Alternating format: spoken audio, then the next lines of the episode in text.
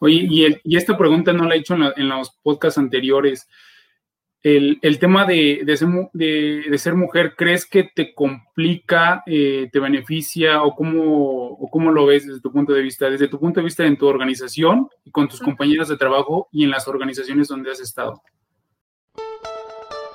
Hola, bienvenidos al podcast de Godina Líder de la Industria, un recorrido por las historias de los mejores directores y gerentes de habla hispana donde nos cuentan sus secretos para crecer y dominar la industria.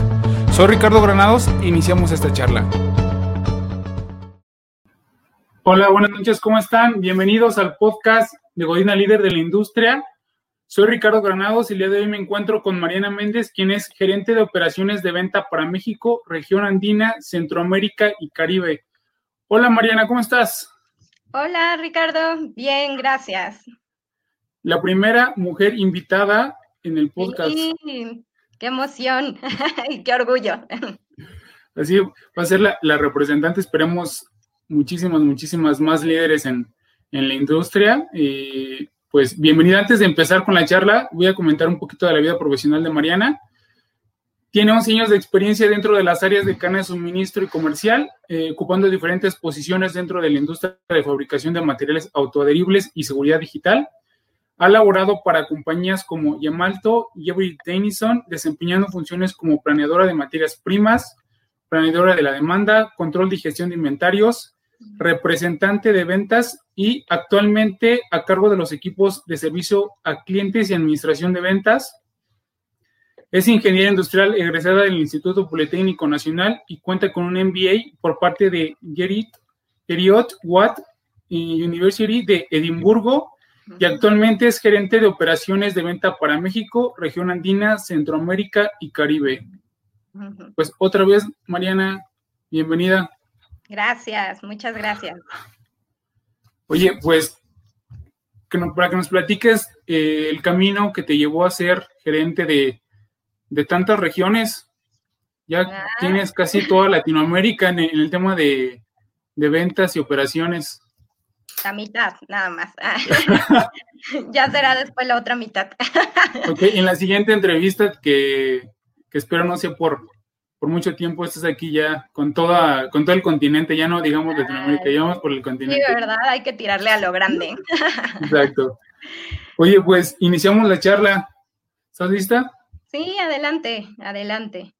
¿Cuál ha sido tu mayor fracaso y qué aprendiste de él? Wow, empiezas por los fracasos, que sí, sí, sí, sí, Para que la gente se, mantenga aquí.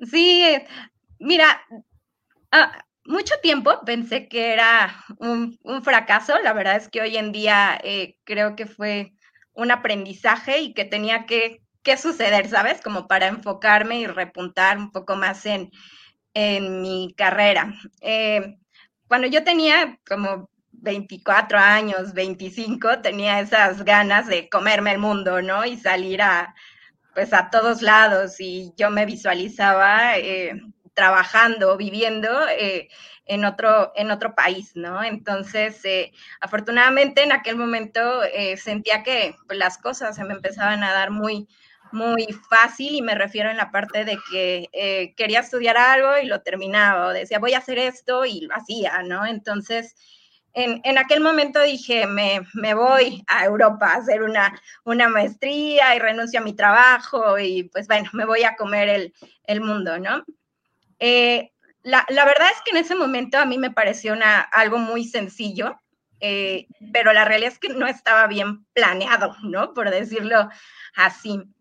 Eh, hasta aquel momento creo que yo iba como compitiendo conmigo misma en que ahora ya conseguí esto y quiero esto y quiero esto y quiero esto y mi vida únicamente se enfocaba a trabajo y estudios, ¿no? Y realmente dejé de lado como toda la parte de, de mi familia, de mi pareja, de incluso hasta darme tiempo para mí hacer otras cosas que no fueran que no fueran eso. Entonces, me voy y justo hasta ese momento en que me voy y empiezo a tener un poco más de tiempo libre, digámoslo así, para no enfocarme a trabajar y a estudiar, este, porque, bueno, sí iba a estudiar mi maestría, pero la verdad es que me quedaba mucho, mucho tiempo, ¿no? Este, pues me empezaron a salir un montón de achaques y me refiero a que eh, se me desarrolló una gastritis terrible y hasta ese momento me, me di cuenta que no era algo de qué estaba sucediendo en ese momento, sino ya venía de atrás, ¿no? Este, empecé a perder peso, me empecé a enfermar, em,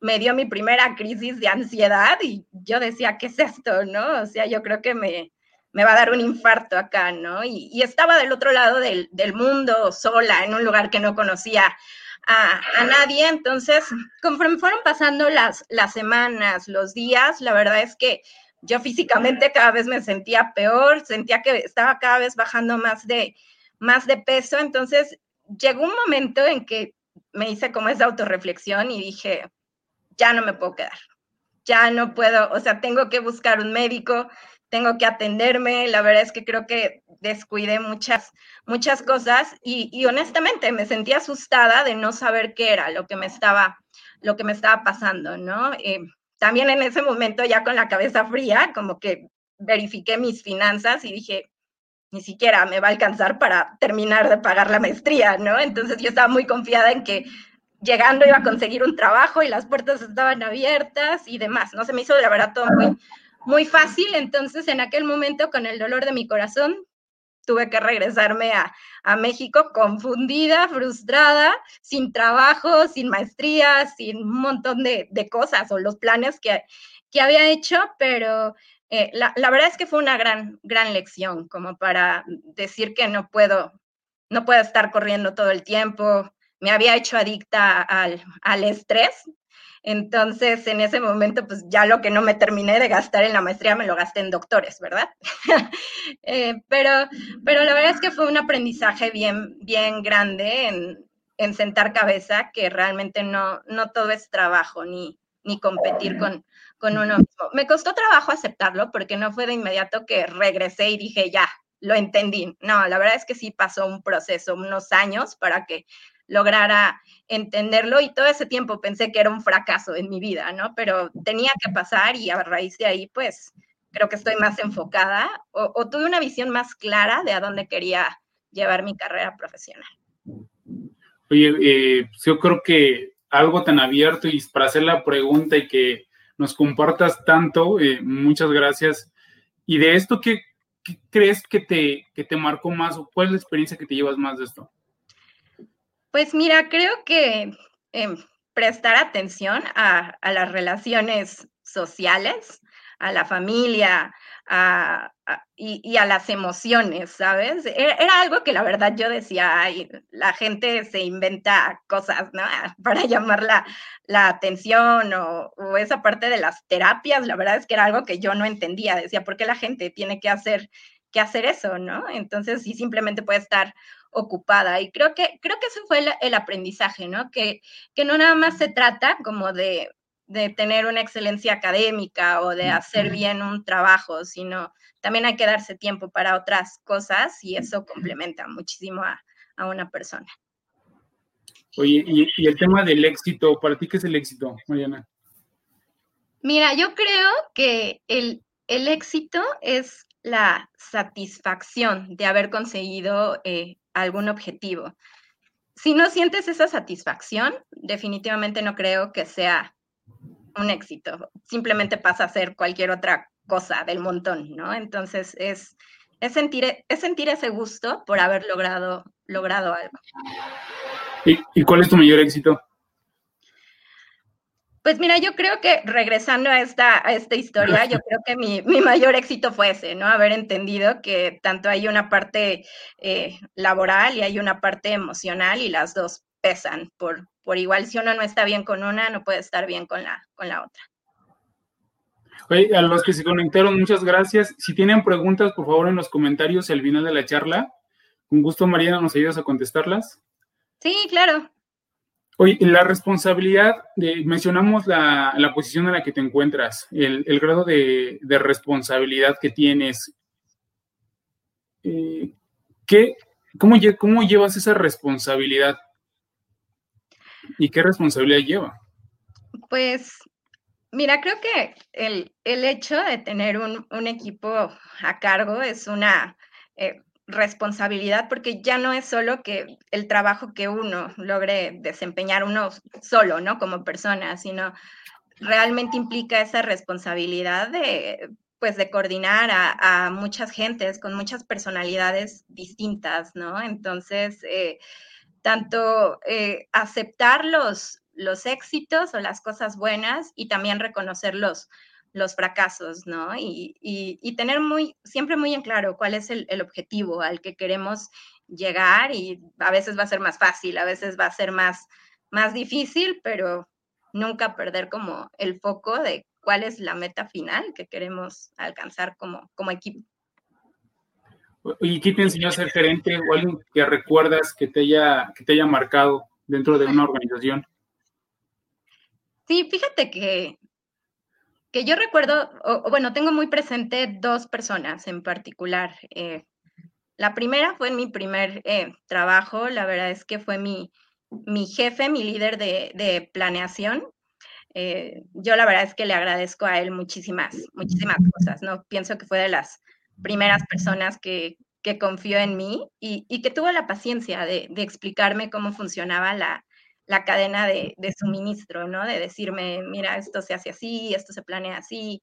Y, la verdad es que eh, yo le agradezco mucho, mucho eso, ¿no? Que haya compartido ese conocimiento con, conmigo y, también que algo que le aprendí mucho, mucho a él fue automatizar las, las cosas, ¿no? Me, siempre me decía, ¿por qué corres tantos reportes? ¿Por qué no te enfocas una tarde a querer automatizarlo y al final solo eh, cliqueas un, botón, ¿no? Entonces, creo que, él, que fue mi, líder de, planeación, me, marcó muchísimo. Y, otra persona eh, fue una de mis jefas que tuve aquí en, en Avery Denison, que, pues bueno, para cuando me me contrató, eh, ya se daba por hecho, ¿no? Que yo ya traía unas bases de cadena de, suministro, que ya conocía algunos eh, conceptos básicos, pero la verdad lo que le he aprendido y le sigo aprendiendo todos los días es eh, esa facilidad de hacer equipos y de prestar atención a las, a las personas, ¿no? Creo que cuando la vi a ella, cómo llevaba un, un equipo, en ese momento fue cuando yo dije, yo quiero ser gerente y quiero llegar y tener esa convivencia tan cercana con, la gente y desarrollarlos como, como lo hace ella, ¿no? Entonces, creo que esas dos, personas me, han, me marcaron definitivamente en mi, en mi carrera. Oye, ahorita que mencionas que eh, aspirabas a tener una gerencia para, para tener a tu equipo de trabajo, cuando la tuviste, ¿estabas preparada y cómo te fue?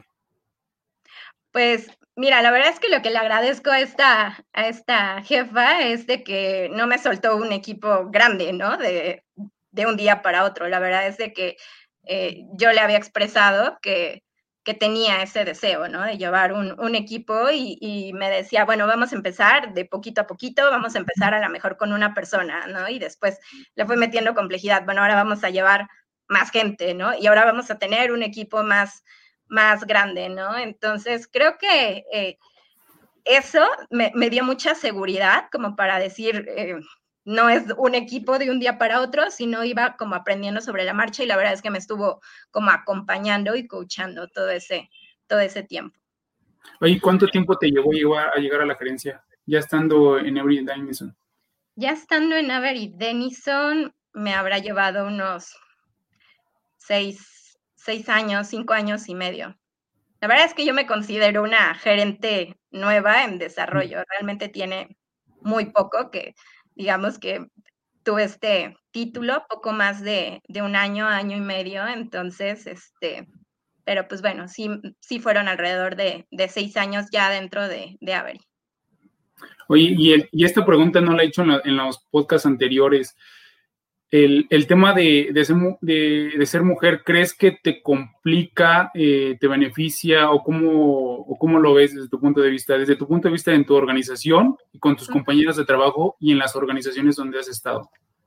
No, la verdad es que creo que eso es algo bien, bien importante cuando uno escoge el lugar donde va a, trabajar, ¿no? La verdad es que ni en el trabajo anterior ni, ni en este se ha sido una, una limitante, ¿no? La verdad es que algo que, que valoro mucho es que hay esa parte de, inclusión, incluso en el, en, el equipo de, gerentes, la verdad es que hay muchas, muchas mujeres, entonces, eh, no, yo creo que eso no ha sido una, una dificultad, ¿no? Y tanto hay eh, oportunidades para, para hombres como lo hay para mujeres. Yo la verdad personalmente creo que es quien muestra las capacidades y las aptitudes, ¿no? Para llevar un, puesto. Oye, qué bien que... Eh, no, ya no, ya no he escuchado mucho, no sé si, si los que nos están escuchando, nos están viendo, quieren comentar algo acerca de este, de este tema. Igual si tienen preguntas.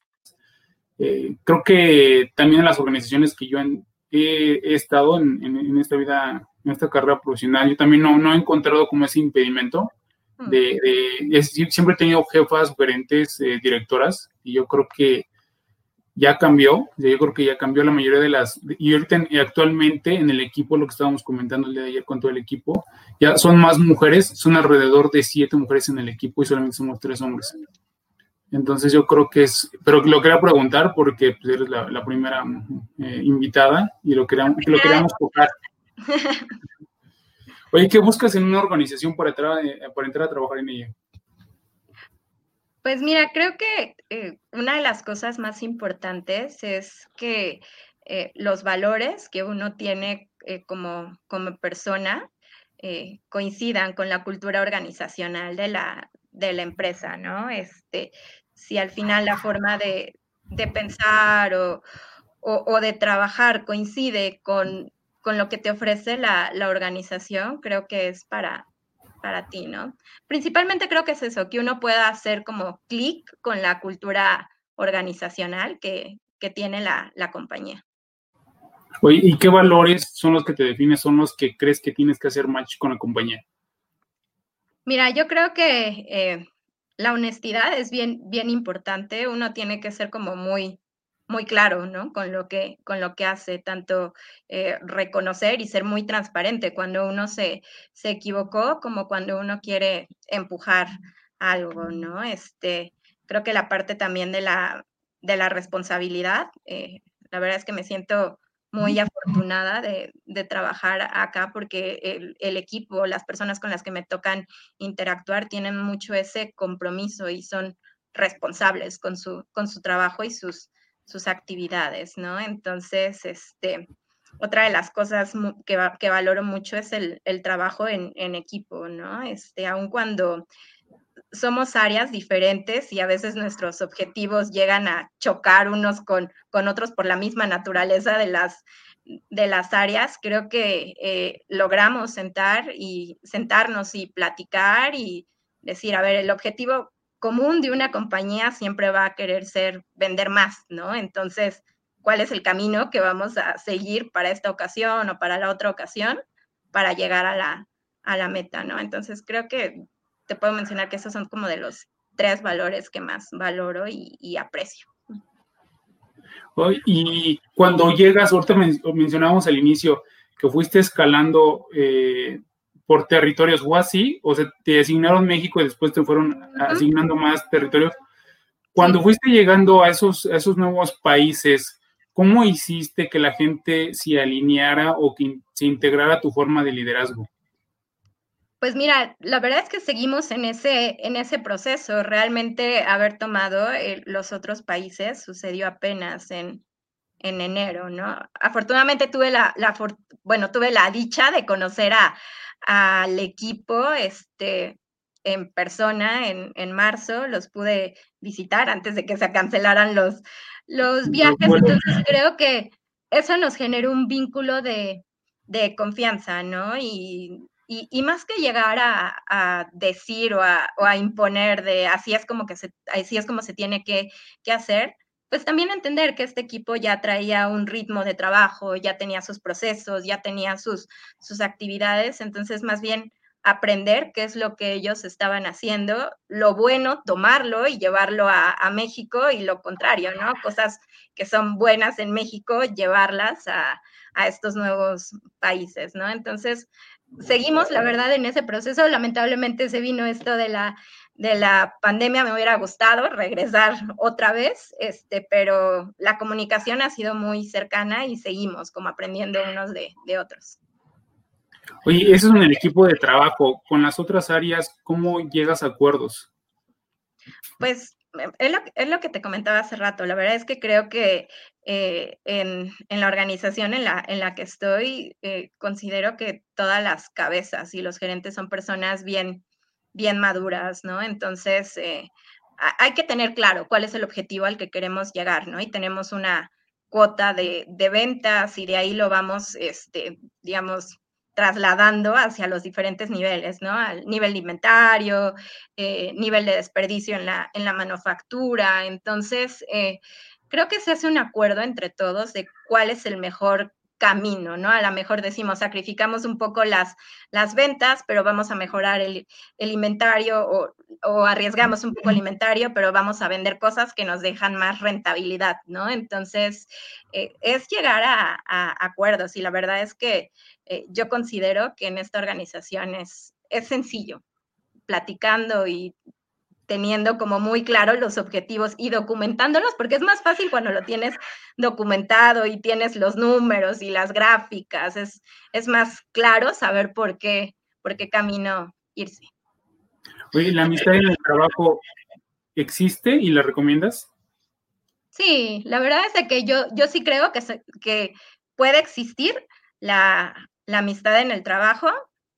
Tal vez eh, pensaría que hay que ser también lo suficientemente maduros como para eh, reconocer de la empresa, de la puerta de la empresa para adentro, nos dedicamos a, trabajar, sí podemos bromear o podemos hacer algún, algún chiste, pero de la puerta de la empresa hacia afuera podemos tener una eh, relación más, cercana, de amistad, hablar de cosas personales. Y, digo de la parte madura porque eh, no, hay que confundir eso, ¿no? De que porque somos amigos, eh, cuando me toque eh, hacerte una observación en el trabajo, no lo voy a hacer, ¿no? O, que lo vayas a tomar a, a, mal, ¿no? E, eso es bien importante, saber que son como dos cosas separadas para que en algún momento que haya que dar un feedback o que haya que tomar una, una decisión no vaya a ser una cuestión como personal.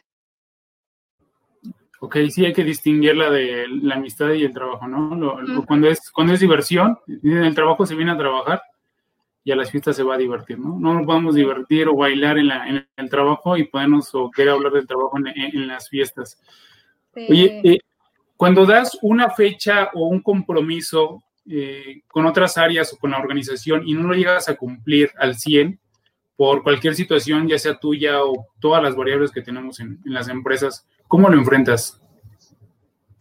Mira, yo, yo creo que eh, sí es bien importante eh, planear las, actividades y estarles dando seguimiento, ¿no? Lo, que sí creo que eh, está mal es que de un día para otro lo digas, no lo voy a cumplir o no lo voy a hacer, ¿no? O al momento en que hasta que te preguntan, ¿no? Eh, yo creo que si uno va haciendo como ese tracking de las cosas y va viendo cómo vas avanzando, te das cuenta si va a ser un objetivo alcanzable o hay que replantearlo o hay que modificar tal vez este, las fechas o llevarlo por, por etapas, ¿no? Entonces creo que, que, el seguimiento y la administración que le vas dando a tus actividades es, es clave para, en dado caso, que tengas que hacer un cambio. Oye, ahorita mencionaste lo de las ventas y se ha comentado, si no tienes ventas, pues la organización no funciona, ¿no? Puedes tener los mejores procedimientos, certificaciones, equipo de trabajo, maquinaria y logística, pero si no hay ventas, pues no, la, empresa no funciona, es el oxígeno. Desde tu posición, ¿cómo ayudas a las ventas? Mira, ahorita de lo que decías, coincido con eso de las ventas, siempre y cuando sean ventas rentables. porque también si, si son ventas que casi pagas porque eh, consuman tu, tu, material, pues bueno, ahí se desbalancea, ¿no? Justo todo lo demás que hay detrás de, de, esas, de esas ventas. Y, y desde mi posición como, como ayudo, pues la verdad es que tenemos eh, por el lado de servicio a clientes mucho contacto con, con los clientes, ¿no? El servicio es clave hoy, hoy en día. Entonces, realmente lo que nos toca es estar dando seguimiento a las entregas, estar dando opciones, estar dando alternativas. Y, en, esta posición de servicio al cliente realmente nos toca estar a la mitad entre, entre el cliente y toda la organización, ¿no? Entonces hay que dar mucha visibilidad hacia, hacia ambos lados, por si hay algún cambio, comunicarlo al cliente, o al revés, si el cliente ya quiere que le entreguemos otro día, comunicar hacia, hacia adentro, ¿no?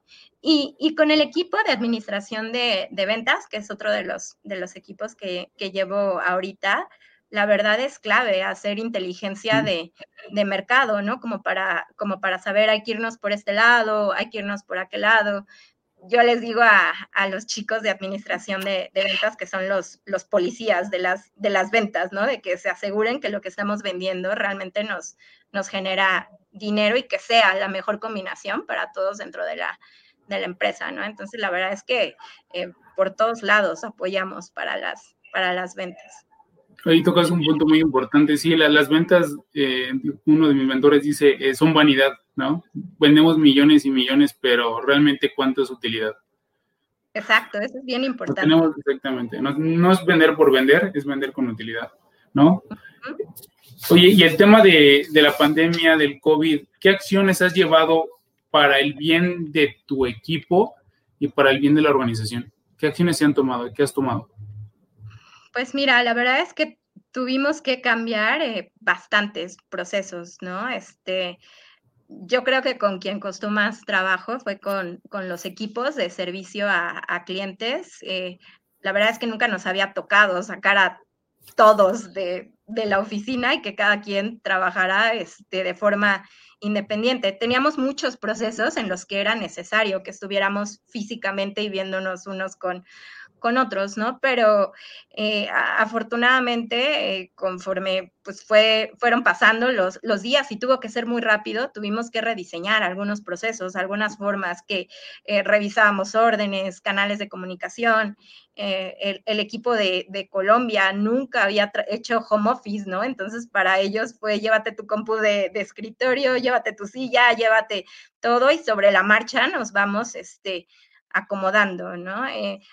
Para el equipo de servicio, perdón, de administración de ventas no fue tan, tan complicado porque finalmente eh, se hace inteligencia de, de, mercado, pero pues ya con toda la tecnología, los medios, el Internet, la verdad es que era más fácil trasladar esa, esa operación comparado, ¿no? Con, con los de servicio a, clientes, pero al final nos tuvimos que, que adaptar, tuvo que ser rápido y, y, ahora que también hago como esta reflexión, eh, tenía que pasar algo así, tal vez para que también evolucionáramos, ¿no? En la forma en que manejábamos nuestros procesos. Sí, dicen que avanzamos 10 años hacia el futuro. Estamos sí, en el 2030, ¿sí? Creíamos que no se podía trabajar desde, desde casa, de vía remota, ¿no? que no se podía estudiar en línea, que no se podía sí. tener comunicación, y ya vimos que no, que las, ni las universidades, escuelas estaban preparadas para ello. Solamente los que tenían un poquito de avance en el futuro eh, fueron los que están sobreviviendo y crecieron más, más que nunca. Uh -huh, es correcto. Oye, el tema, eh, eh, la toma de decisiones, ¿qué aspectos consideras para tomar una buena decisión? Mira, yo creo que uno toma una decisión creyendo que es la, la, mejor, ¿no?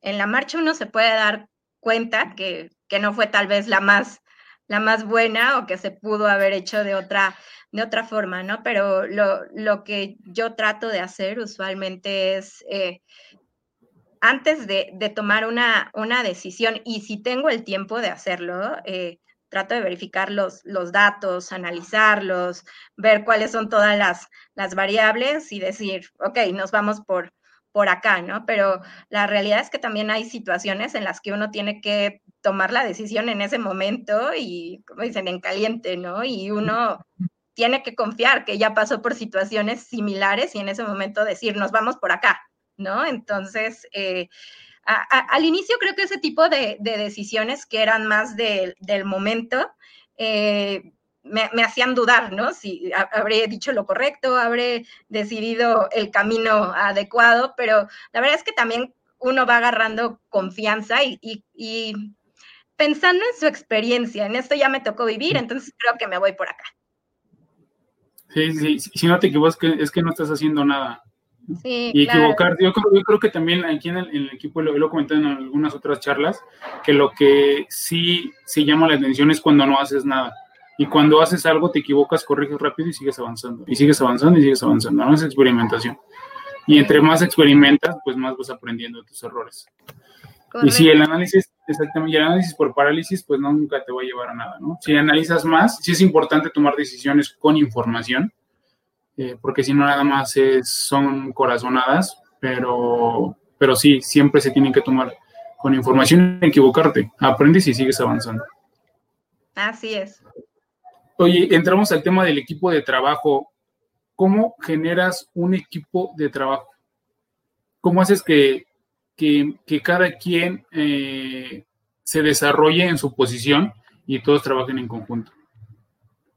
Mira, eh, yo, yo te puedo decir que en este momento me siento eh, muy afortunada con el equipo que, tengo. Les digo a cada rato que me saqué la lotería con, con ellos, ¿no? Pero, pero lo que sí es bien importante eh, hacerles ver a los, a los miembros es, hay dos habilidades o dos caras de la moneda que hay que tener en cuenta, ¿no? Uno son como las hard skills, que tiene que ver con, con cuestiones más técnicas, más analíticas, académicas, de preparación. Pero también siempre les digo que tienen exactamente el mismo peso las soft skills, ¿no? Que son la, la comunicación, el liderazgo, el manejo del, del estrés, ¿no? Entonces, eh, si realmente logramos un balance entre las dos, la verdad es que creo que el trabajo en, equipo y, todo lo demás va a ir fluyendo de forma más eh, natural, ¿no? Si vemos que en algún momento, o, yo percibo que en algún momento un miembro tiene más inclinación hacia la parte eh, hard y deja de prestar atención al resto de habilidades que también son bien importantes, entonces ahí hay que direccionarlo, apretarle un poquito, ¿no? Las, las tuercas, o al revés, que alguien se enfoque más a la parte social, de este, comunicación, pero realmente ejecute poco, pues bueno, hay que regresarlo, ¿no? Entonces, a, mí yo te puedo decir que, me ha funcionado eh, buscar ese balance entre los miembros y lo demás, la verdad es que va fluyendo bastante bien y muchas veces hasta solo. Sí. Hoy si tienen preguntas para, para Mariana, eh, al final de la charla, con gusto las nos ayuda a responderlas. Y ahorita que, ahorita que mencionas lo de identificar quién, quién tiene fortalezas o habilidades para cosas en particular, ¿cómo identificas a alguien que sí quiere crecer dentro del equipo?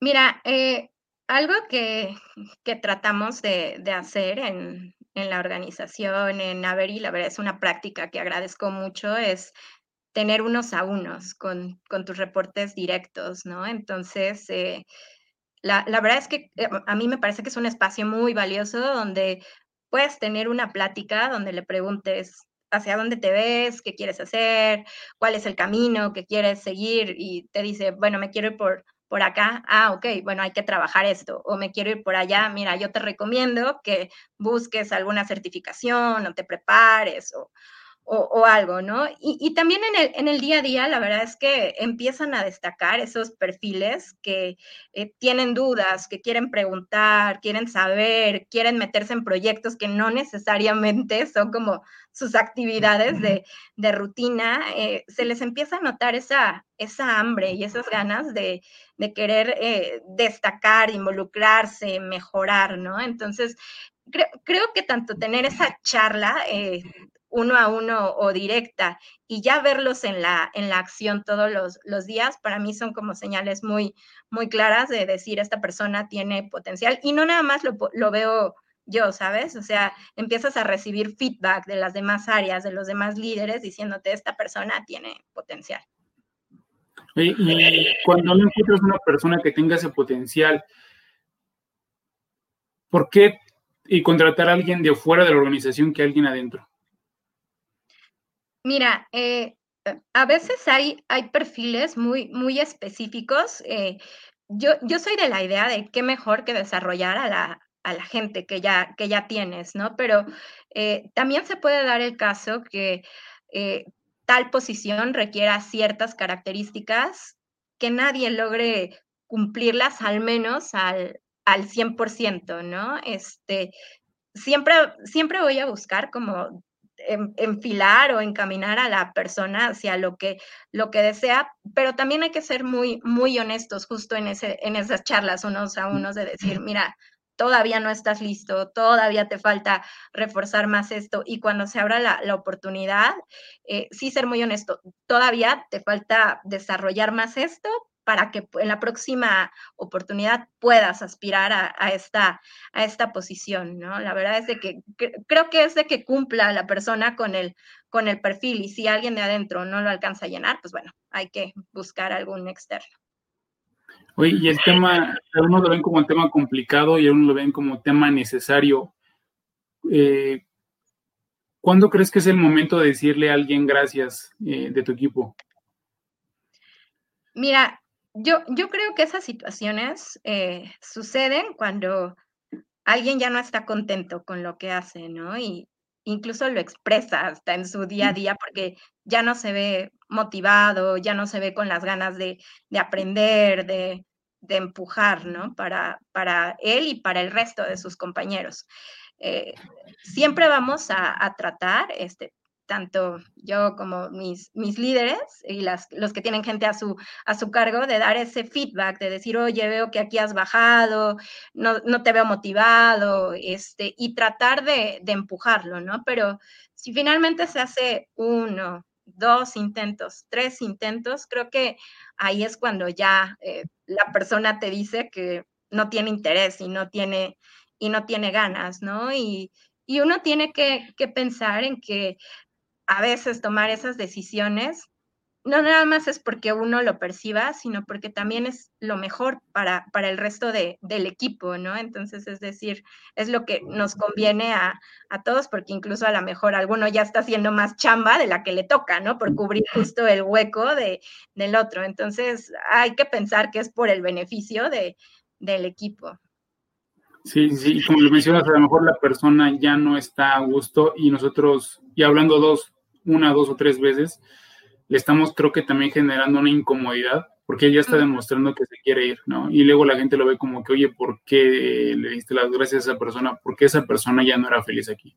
Puede ser muy feliz en otra organización y nosotros la estamos deteniendo, ¿no? Ahora, también puede ser por una cuestión de, de valores, ¿sabes? O sea, si, si al final están bien definidos cuáles son los valores de la, de la organización, de, del equipo, y alguien se está saltando esas, esas reglas por las cuales nos regimos todos, también es una causa por la cual pudieras decidir cortar la, la relación laboral. Sí. Oye, ¿qué tipo de líder eres, Mariana? Mm. Es otra de las fáciles también. Híjole, esa, eh, esa creo que va a depender de la, de la situación, ¿no? Hay diferentes tipos de, de liderazgo y por ejemplo, eh, hoy en día yo te puedo decir que estoy más inclinada a ser como coach o, dar el, ejemplo, por lo mismo que te decía, creo que tengo un equipo muy, muy maduro, que conoce muy bien sus actividades, entonces, eh, vaya, ellos mismos pueden gestionarse, ¿no? Y, y tomar sus, sus decisiones. Sin embargo, cuando existe una época de, crisis que también ya nos tocó pasar eh, en la organización, o al menos a mí con mi equipo, hay que ser un poco más autoritario y decir, vamos a hacer esto, ¿no? Y cuando a lo mejor hay eh, una actividad, no sé, de de lluvia de ideas o qué les parece este, para eh, hacer un evento, para beneficencia, no sé, algo así, ser democrático, ¿no? De vengan las ideas de, de todos, pero no puede ser así cuando hay un, una crisis, ¿no? No puedes decir, ¿y tú qué opinas? ¿Y tú qué opinas? ¿Y tú qué opinas? Uno tiene que actuar muy, muy rápido, ¿no? Entonces, creo que eh, ser un buen líder implica que puedas reconocer las situaciones y moverte muy rápido de un estilo de liderazgo a, otro. Sí, no puedes actuar con la misma persona en diferentes situaciones, en diferentes situaciones con la misma persona. Oye, con todo esto de la pandemia, de objetivos del equipo, de resultados, de todo lo demás, ¿cómo mantienes el enfoque para cumplir los, lo, establecido por la organización? Pues mira, eh, creo que los objetivos están bien, bien definidos, ¿no? Desde eh, las, las cabezas de la organización y te dicen, este, aquí es a donde hay que, que llegar, ¿no? Entonces, lo, pues lo que me toca hacer todos los días es, bueno, cuál es el mejor camino para tratar de, llegar hacia, hacia allá, ¿no? Dentro de mis actividades, dentro de mis roles y cómo puedo empujar a los demás a que eh, también no pierdan el, el enfoque, ¿no? Eh, vuelvo a lo mismo, la verdad es que yo soy muy gráfica, muy visual y si me lo dicen contado, eh, me distraigo o no se me queda, ¿no? En la, en la cabeza, pero eh, sí trato de tomarme ese tiempo de, de, a lo mejor hacer una tabla muy sencilla o una gráfica o poner un semáforo y, y que eso se nos quede como grabado a, a todos, ¿no? Es más sencillo si a todos se nos queda una imagen a que si lo decimos hablado. Eh, oye, eh, lo dicen que los líderes son los líderes son lectores. ¿Tus tres libros favoritos y por qué? bueno, ¿cuáles libros me recomiendas? Sí, si se trata de libros favoritos, la verdad es que a mí me gusta leer novelas. Ah, mujer tenía que ser, ¿verdad? no, no, eh, y también uno de mis mentores dice que, que, lee negocios y lee novelas, los negocios para ver cómo funciona la organización y, novelas para ver cómo funciona la gente de la organización. Sí, de hecho, este, la verdad es que no solo leo novelas, mis favoritos están inclinados hacia ese, hacia ese género, pero mira, uno de los libros que, eh, que me recomendó mi, mi ex jefa y la verdad nos puso a leer a todos y lo he leído como tres, cuatro veces, son las, se llama las cinco disfunciones de, de un equipo, ¿no?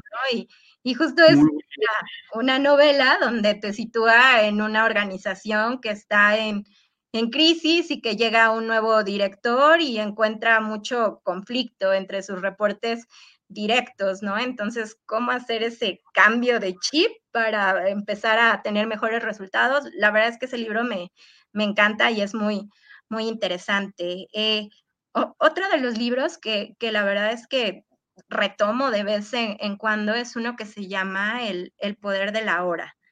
Y, este va más enfocado a la parte de eh, cómo trabajas tus pensamientos para no enfrascarte en lo que ya pasó hacia atrás y que te pueda generar una frustración o una depresión, y tampoco cómo enfrascarte en lo que está mucho más adelante, ¿no? Y que a lo mejor te puede generar ansiedad y también incertidumbre, ¿no? Entonces, eh, hablan diferentes ámbitos, tanto en la familia, como en el trabajo, como en la pareja, con los amigos, de cómo tratas de enfocarte en lo que está sucediendo en este momento y aprendes a, a disfrutarlo. Y el último libro, que ese sí creo que es mi libro favorito de toda la vida, es uno de Ángeles Mastreta que se llama eh, mal de amores, ¿no? Entonces es, es una novela histórica, este, eh, donde trata de un triángulo amoroso, pero la verdad es que lo que me encanta de ese libro son los personajes justo femeninos, ¿no? Tienen muchas citas muy, muy fuertes, muy eh, de, de, independencia, que si lo relacionas a esa época que estaban viviendo, la verdad es que son muy muy valientes, ¿no? Por, por tener esos pensamientos en una época donde, pues bueno, sí había esa distinción de, de sexos, ¿no? Entonces creo que son mis, los tres libros que yo, que yo recomendaría. Oye, pues dos de los tres libros que recomiendo ya, ya los he leído y muy buenos los dos primeros. Oye, ¿una serie o película favorita que recomiendes? las películas me, me encantan, podría hablar otra hora, solo películas, pero eh, tal vez por el tema que estamos eh, tocando, eh, el padrino. La verdad es de que cada que veo el padrino, digo, es una cátedra de negocios, o sea, de cómo los personajes enfrentan las situaciones, toman el, liderazgo. Híjole, yo, yo no me aburro de ver esa, esa película porque el guion me parece bien, bien fuerte para situaciones del día a día este, y que se pueden aplicar en, cualquier momento.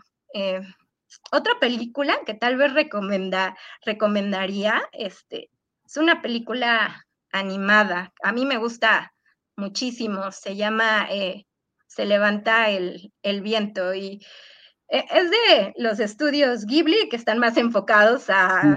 películas de fantasía y de castillos y, y, pero esta película es un poco diferente porque es la, la biografía del el creador del avión Zero, Mitsubishi, que es el que se utilizó en la Segunda Guerra Mundial, ¿no? Entonces, eh, lo, lo, que me encanta de esta película es que te relatan cómo este chico, desde que era niño, soñaba con ser ingeniero en aeronáutica, ¿no? Y cómo eh, siempre tuvo eso en la cabeza y cómo fue pasando el tiempo hasta que llegó a su máxima creación, ¿no? Entonces, eh, a mí la verdad es que me inspira mucho ver esa, esa película también.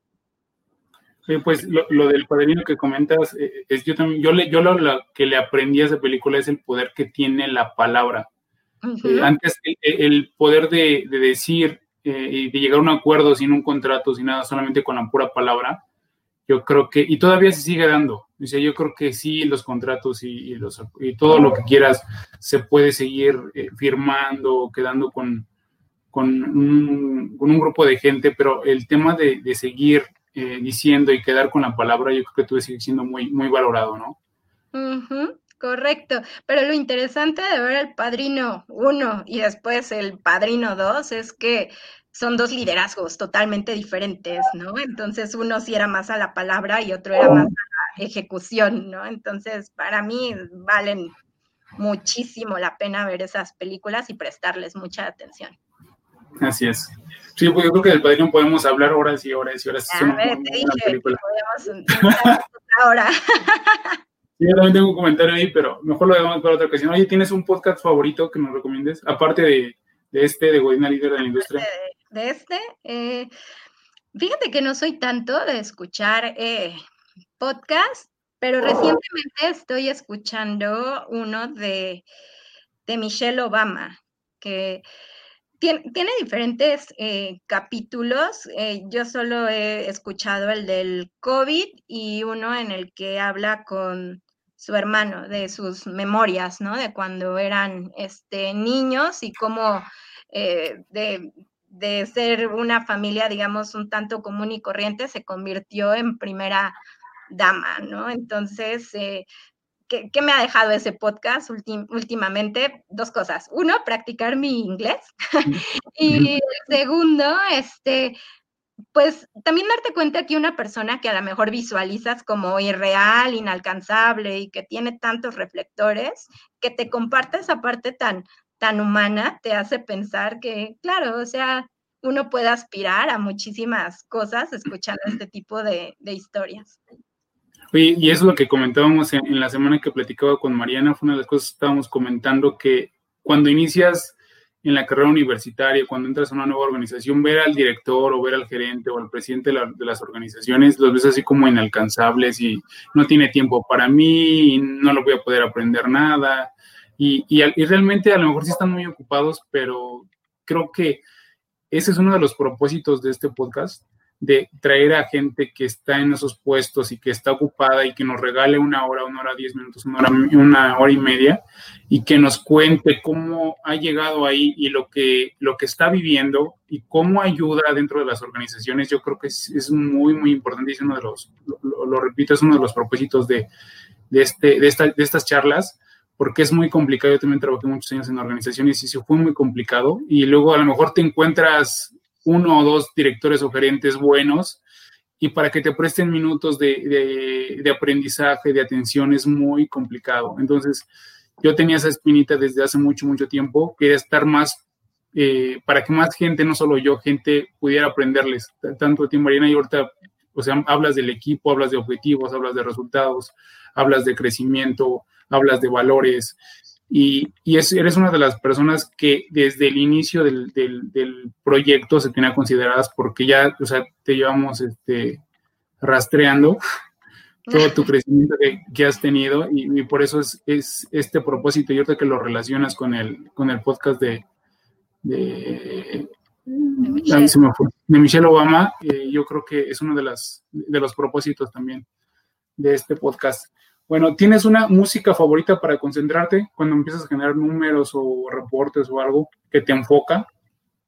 Mm, pues creo que pudiera escuchar mi, mi playlist que voy generando. Me gusta más la, la música alternativa, el rock alternativo, el Britpop, pero eh, últimamente eh, encontré un playlist justo de los soundtracks de estas películas de estudio Ghibli y la verdad es que lo pongo todo el tiempo cuando me quiero concentrar, no es más instrumental, pero la verdad lo disfruto mucho y avanzo, ¿no? Entonces, creo que es lo que más he escuchado en la pandemia.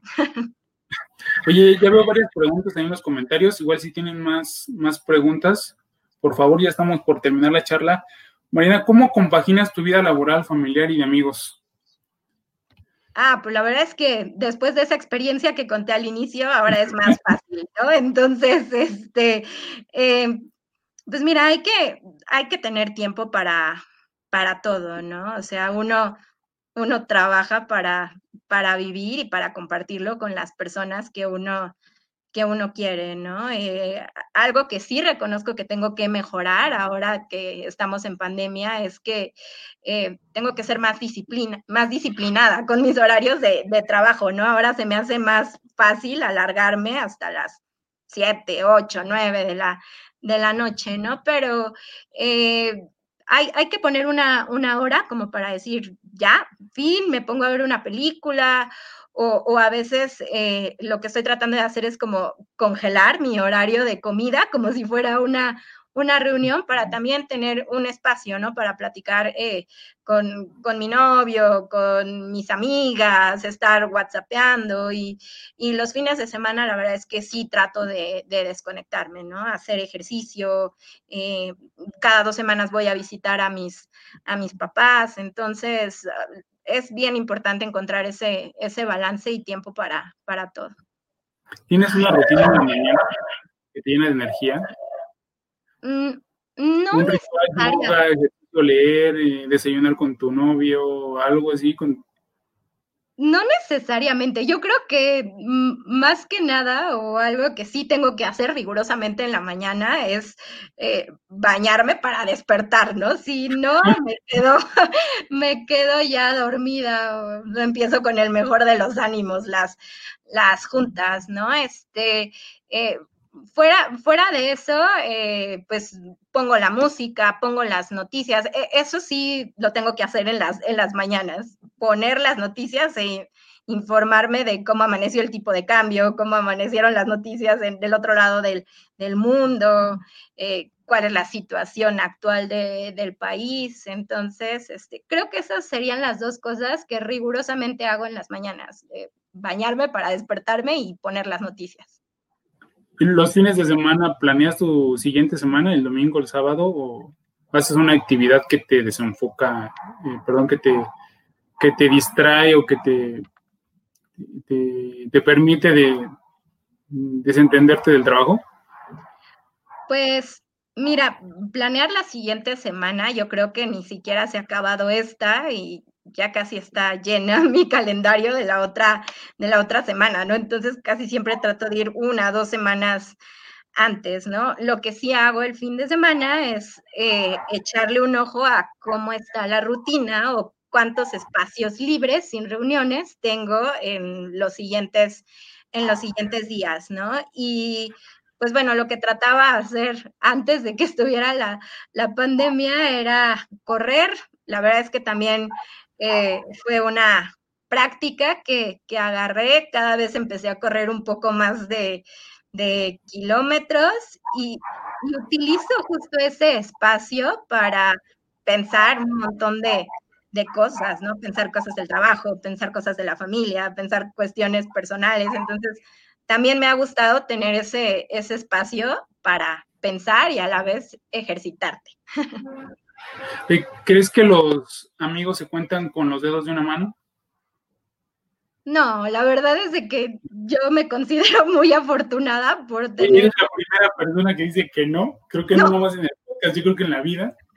No, no, no. La verdad es que yo me considero muy afortunada por tener muchos amigos de diferentes etapas de, de la vida, ¿no? Te puedo decir que sigo en contacto con mis amigas de la primaria, de la secundaria, del trabajo, de mi trabajo anterior, de la maestría. Este, no, no, no. a mí sí no me alcanzarían. no, no te alcanzan ni, con los dedos de los pies. No, yo creo que tampoco, ¿eh? Oye, ya pasamos a la última sección de la, de la charla. Si tienen preguntas, ya he visto como dos o tres preguntas ahí en los comentarios. Con gusto ya estamos por responderlas. Mariana, te voy a mencionar unas palabras. Por favor, dime la primera palabra que te venga a la mente. ¿Tú me dices lista? Sí, lista. Trabajo. Eh, esfuerzo. Jefe. Un líder. Inspiración. Mis padres. Amor. Familia, amigos, seres queridos. Líder. Alguien que, que te inspira. Empresa. Segunda casa. Empleado. Eh, un compañero. México. Ah, mi hogar. COVID. Un reto. Yemalto. Una escuela. Equipo. Eh, también una segunda familia. Amistad. Lealtad. Familia. Mi todo. Every Denison. Ay, mi segunda casa. Futuro. ¿Perdón? Futuro. Eh, muchos planes. Ricardo Granados. Ah, buen, buen compañero. ok, pues eh, la última pregunta, Mariana, ¿qué consejo le darías a los jóvenes que quieren llegar a ser directores, gerentes y que quieren crecer en las organizaciones? Tanto si están por salir de la escuela o acaban de iniciar en, la, en una organización. ¿Qué consejo les darías? Mira, la verdad es que yo yo me acuerdo mucho cuando salí de la universidad y empecé a buscar oportunidades, ¿no? Entonces, ahora que ya han pasado muchos años después de, eso, yo lo que les diría es, eh, se preparen académicamente, estudien un idioma, de, que, sepan hablar inglés les va a abrir muchísimo las, las puertas y conózcanse, eh, y no en cuestiones académicas, sino en cuestiones, vuelvo a las soft skills, ¿no? Eh, si antes de buscar su primer eh, trabajo, ustedes reconocen que les cuesta trabajo hablar en público, o son impuntuales, o se desesperan muy rápido por cualquier situación, de verdad, desde antes que empiecen a trabajar, busquen cómo mejorar eso, ¿no? me pasa a veces en, las entrevistas que te llegan perfiles muy buenos y muy similares. Y cuando tienes que elegir entre una persona y, otra, justo esas habilidades son las que van a hacer que uno, que uno destaque, ¿no? Eh, cuando alguien dentro de la, de la entrevista te pide ayuda o ya viene preparado, o hasta en su lenguaje corporal, en la forma en que se expresa, muestra actitudes distintas al, resto, empiezas a hacer un poquito de lado ese currículum maravilloso de excelencia académica, porque sabes que eh, eh, también ese tipo de cualidades van a, van a valer mucho la, pena, ¿no? Entonces, eh, también utilicen la, la, información que tienen disponible, que ahora es más sencillo con el Internet, con los smartphones, pero sepan usarla. Entonces, eh, creo que esos serían como mis, mis consejos, que no dejen de prepararse, tampoco nunca. Oye, pasamos con las preguntas de las personas que se conectaron. Pregunta, ¿cuáles son las dificultades ante los nuevos formatos de dirección de equipos en temas virtuales? Por ejemplo, ¿cómo se tiene que adaptar los objetivos en el equipo de trabajo, jornadas, tiempos de entrega, etcétera? Pues mira, yo, yo creo que los objetivos siguen siendo los mismos, estemos dentro de la organización o en las oficinas o estemos fuera, ¿no? Yo creo que más bien lo que hay que cambiar son los canales de, comunicación, ¿no? Ahorita todo esto de las videollamadas, que, que abran la cámara y uno pueda verlos eh, directamente ayuda a que te sientas más cercano, ¿no?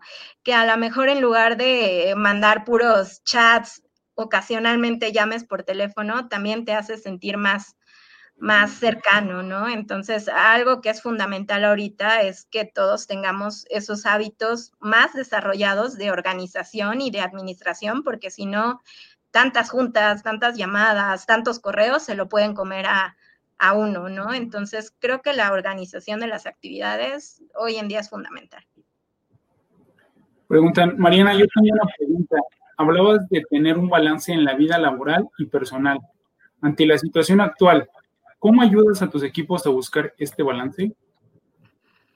Pues mira, yo lo que trato de, de recomendarles es de que respeten su horario laboral, pero también la parte personal, ¿no? Algo que yo admiro mucho de algunos miembros de, mi equipo es que ahorita eh, son mamás, papás y a su vez tienen que, trabajar y tienen que ser maestros y tienen que...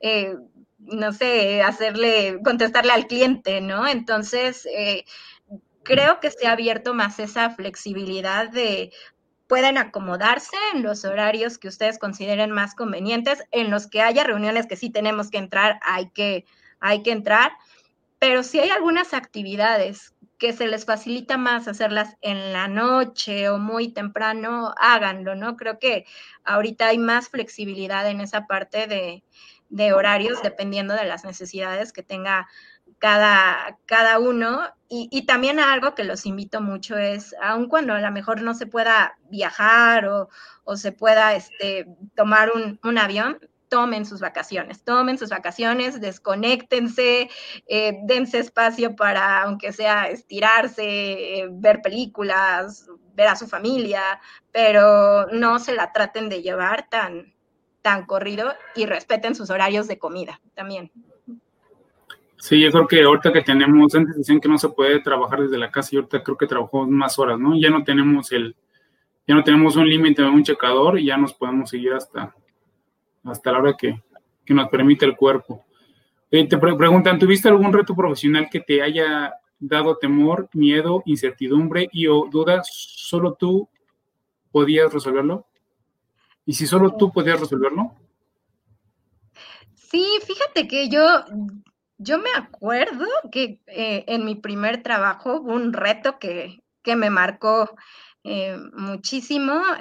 Yo estaba contratada como, como becaria y, salió una oportunidad de implementar un esquema de, de, planeación y también trasladarlo al, sistema en, Colombia, ¿no? Entonces, cuando me hacen la, la propuesta de que sí quiero tomarlo y que eh, el éxito de ese proyecto iba a definir casi casi si me daban la planta o me seguía quedando de becaria y ahí terminaba mi, contrato, fue como, ¡ah! Qué, abrumador, qué, emocionante, pues me voy, ¿no? Me voy y lo, y lo hago, ¿no? La verdad es que en ese momento tenía como eh, todavía algunos gaps en cómo funcionaba el, sistema, pero pues me aventé, ¿no? Y, y, muchas cosas, o sea, fui, preguntando, otras ya las sabía, otras pedía apoyo y la verdad es que me encontré gente muy, muy noble en, Colombia que me apoyó muchísimo y pues bueno, al final nos dieron un tiempo para, para completarlo y cuando lo echamos a, andar veía hacia atrás y decía, wow, ¿cómo lo hice? Entonces, este, pero yo creo que mucho es de, de confiar en que uno lo, lo puede, lo puede hacer y pedir ayuda. Cada vez que, uno lo, necesite, siempre hay que alzar la mano y decir, aquí ya me atoré, alguien deme un poco de visibilidad por dónde me voy. Sí, yo creo que también el tema de, de creértela, ¿no? Hay gente que no, no se la cree todavía las capacidades que, que tiene. ¿Qué diferencia hay entre la Mariana de Yamalto y a la de hoy? ¿Y ese cambio qué representó para ti? Ay, sí, sí, sí hay mucha eh, diferencia, yo creo, ¿no? Este, hay cosas que, que se quedaron, que son de mi personalidad, como la parte de, ser responsable, de tratar de llevar como mi, mi agenda, pero creo que en ese momento eh, no tenía como tan claro eh, hacia dónde quería llevar mi carrera profesional o qué tanto quería crecer, ¿no? A lo mejor en mi cabeza pasaba, quiero ser gerente, pero no tenía tan claro en cuántos años, en cuánto tiempo, ¿no? Entonces, yo creo que con la experiencia que uno va agarrando, se va haciendo también mucho más maduro y se va haciendo más, este, se van haciendo más fácil tomar algunas decisiones. Entonces, sí creo que hay mucha, mucha diferencia de, de aquella época a, ahorita. Saliendo de la carrera, ¿te imaginabas desarrollarte en planeación? ¿Qué es lo que más te ha gustado? Híjole, eh, creo que eso lo platicábamos el otro día, ¿no? Que, te decía que cuando me llegó mi, mi primera oportunidad me decían supply chain y yo decía, ¿qué es eso, no? Pero sí quiero, suena bien. Entonces, este, eh, ya cuando me empecé a, meter, la verdad es que me apasionó muchísimo, ¿no? Y yo decía, esto es lo mío, la planeación y los inventarios y la manufactura y, vaya, ¿no? La, verdad es que también busqué especializarme en, en eso. Eh, hay una certificación que yo recomendaría que eh, todas las personas que están en la supply chain la pudieran tomar en algún momento de su vida, es eh, la, la, que da APIX. La verdad te da muchísima visibilidad y muchas ideas, ¿no? Para, para hacer cosas diferentes. Pero cuando realmente creo que dije, por aquí es, por aquí es donde también me puedo enfocar, fue cuando me aventé a, ser representante de, de, ventas, ¿no? Incluso cuando yo me propuse, se me quedaban viendo mis jefes y me decían, ¿tú? ¿Tú? Si a ti te gustan los números, ¿a poco vas a ir a la calle a negociar con los, con los clientes, ¿no? Y, y yo creo que haber eh, pasado por las ventas me dio un salto gigante para entender ahora sí de forma completa cómo, cómo funcionaba un negocio y que no siempre los números te van a dar la razón para tomar una decisión, sino también hay que considerar la parte de, del cliente y cosas que no son tan tangibles. Mm. Entonces, creo que... Exacto. Creo que Sí, eh, eh, sí, creo que nos olvidamos en llenar números, fabricar productos, dar buenos servicios y olvidamos al más importante, el cliente. Y cuando conoces al cliente y ves la necesidad y cómo lo puedes ayudar, tu visión de los negocios cambia totalmente. Correcto. Como gerente joven, ¿cuál fue tu mayor reto y obstáculo para sobresalir ante generaciones mayores? Muy buena pregunta.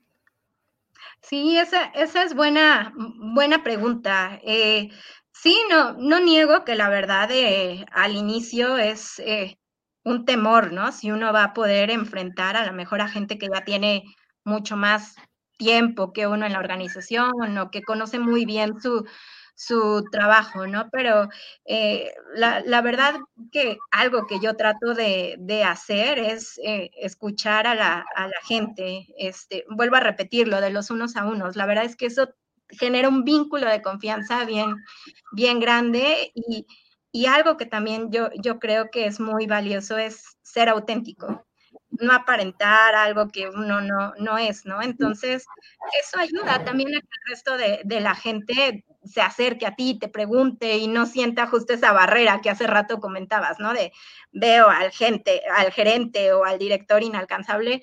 No, porque al final tienes esa comunicación tan, tan cercana y esa confianza, ¿no? Entonces creo que, creo que eso. Oye, pues muchas, eh, ya son las preguntas, no sé si tienen última, última pregunta y la leemos y son puras felicitaciones, que eres una buena líder, eh, muchas felicidades, arriba ventas, muchas felicidades Mariana, mucho éxito, muchísimas felicidades por todos sus logros, el esfuerzo se ve retribuido y gracias por tus consejos a las nuevas generaciones y por las felicitaciones, Mariana. Creo que ya no tienen preguntas. Algo, ah, en última, la última pregunta, has mencionado que tuviste buenos mentores. ¿Has sido, has sido tu mentora o te gustaría ser mentora? Pues mira, claro que me gustaría ser, ser mentora, ¿no? Yo yo cada que tengo oportunidad y se da la, posibilidad de que pueda darle un consejo a, alguien o decirle mejor por acá o mejor por, por allá, es, es parte de compartir mi, experiencia y lo que ya me tocó eh, vivir, ¿no? La verdad es que pensando un poco a futuro, ahorita que mencionabas esa palabra, eh, creo que sí me gustaría tal vez en algún momento dedicarme a la docencia, justo para compartir todo eso que ya, ya me tocó con, con nuevas generaciones, ¿no? Entonces, eh, sí, creo que sí me ha tocado ser mentora y es algo que, que disfruto mucho. Sí, yo creo que también tenemos una responsabilidad al haber sufrido, llorado, no dormido y sacrificado muchas cosas y no poderlo compartir, yo creo que tenemos una responsabilidad, ¿no? Para que, gente, para que más gente le cueste menos trabajo, te cuesta trabajo hacer todo, pero te cuesta menos trabajo si alguien te guía, yo creo que tenemos una responsabilidad. Bueno, pues creo que terminamos, Mariana, algo que quieras comentar. Eh, ¿Cómo te sentiste? ¿Te gustó? ¿Algo que muchas, muchas gracias, la verdad es que muchas gracias por la, por la invitación. Este, eh, pues espero, ¿no? Que haber contribuido o haberle aclarado algunas dudas a, alguien y pues la verdad es que muy, muy agradecida por este espacio, Ricardo. Ah, muchas gracias, Mariana.